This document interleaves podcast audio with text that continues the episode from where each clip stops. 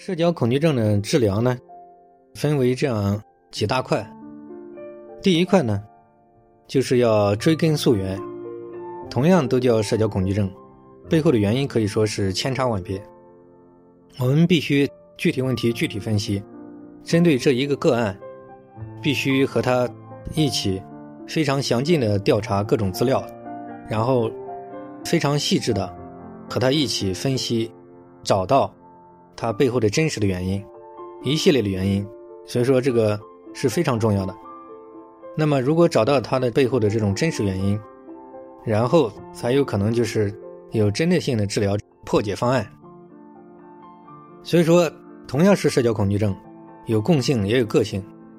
而且每个人所卡住的地方是不同的。那么，社交恐惧症呢，第一步必须要有足够的耐心。和他一起来共同找到，怎么样出现的，怎么样发生的，怎么样这个发展的，以及如何演化的，以及他为什么会变成今天这个样子。最好的做法是能和他一起有耐心的，让他自己体悟到他是怎么样一步步过来的，以及他为什么会越来越重，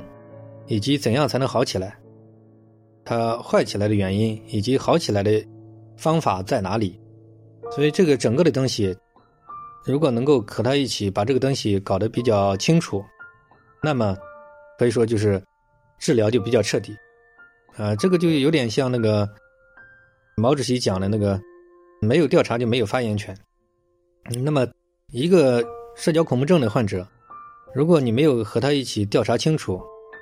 把主要的来龙去脉搞得比较清楚，那么你想把它真正的去解决，那么对于大部分来讲，其实还是相当困难的。所以说，社交恐惧症的治疗，这个心理大清理的过程，可以说是非常重要的。